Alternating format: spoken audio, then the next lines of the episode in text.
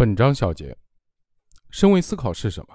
跳出眼前的问题的限制与常规解法，通过层级、时间、视角、边界、位置、结构的变换，重新的思考问题及其解决之道的思考方式。升维思考的本质是对价值观、人生观、世界观的重新的审视、拓展及重塑。比如，层级思考法和时间轴的思考法是对自我价值观的审视。视角思考法是对世界观的拓展和重塑，无边界思考法是对人生观的拓展和重塑。二，我们为何需要升维思考？这是因为升维思考能够给我们带来行为上的切实的改变。这些问题如果不用升维思考就无解。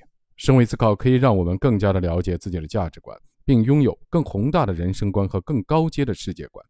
升维思考能让我们重新获得开始的机会，创造。自己真正想要的人生。三、如何进行升维思考？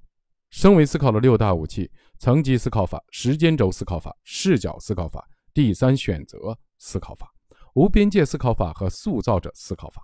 事实上，升维思考的方法还有很多，